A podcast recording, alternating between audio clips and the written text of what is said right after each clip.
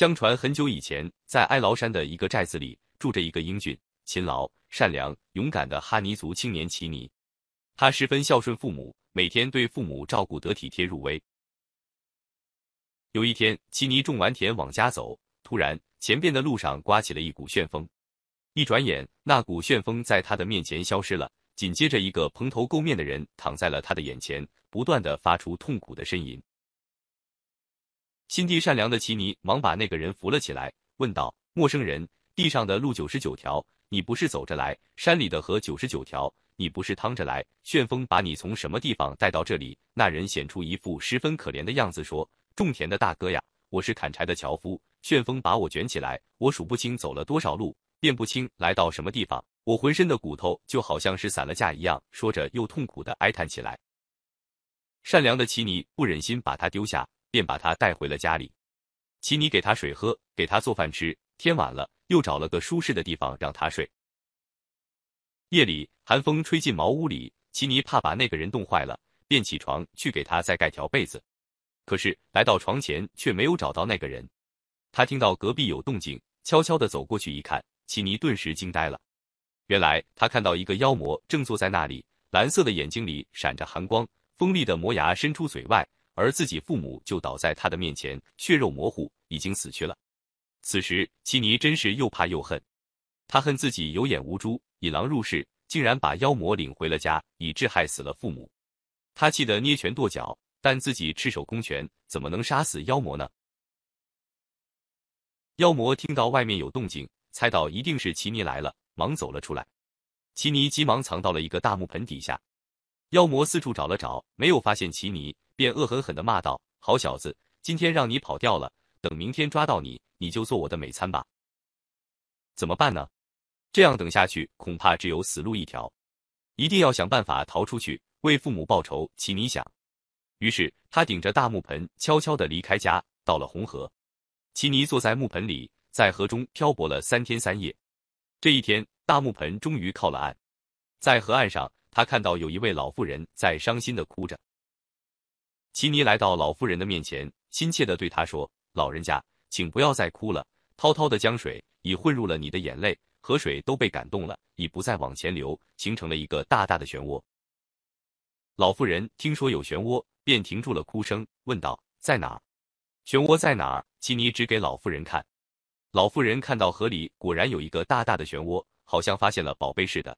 她紧紧地拉住奇尼的手，说：“勇敢的年轻人，你可来了！我把一切都如实的告诉你吧。”老妇人擦去眼角的泪珠，向奇尼一五一十的叙述起了昨天发生的事情。原来昨天中午，老妇人和她的女儿正在地里搭金豆架，突然。从远处刮来了一股旋风，旋风吹到他们面前便消失了。出现了一个小伙子，他来到老妇人的面前说：“老人家，把你的女儿嫁给我吧。”老人看到这小伙子年轻英俊，但不知他的心眼如何，便对他说：“豆荚插在豆树旁，豆藤会往上窜。你要留在我身边，让我看看你的为人和本事。如果合我的心的话，我自然会答应你的。”可是小伙子一听，马上翻了脸，说道：“你这不知趣的老婆子，不管你答不答应。”我都要把你女儿带走。说话间，那个小伙子和他的女儿都无影无踪了。老妇人哭得死去活来，在昏迷中听到一个人对她说：“明天你在河边等着，会有一个青年来救出你的女儿，他就是你将来的女婿。等到河里有了漩涡，你就叫他到漩涡的底下去取一把剑，就能杀死这旋风妖魔，把你的女儿救回来了。”奇尼一听，心里就明白了，还是那个旋风妖魔在作恶。于是他重新跳进大木盆，飞快地向河心滑去。木盆随着漩涡飞快的旋转，使他觉得天旋地转。他一会儿被抛出水面，一会儿又被淹入水里，这样沉沉浮浮，不知经过了多少次。他终于来到了漩涡的底下，取出了一柄光芒四射的宝剑。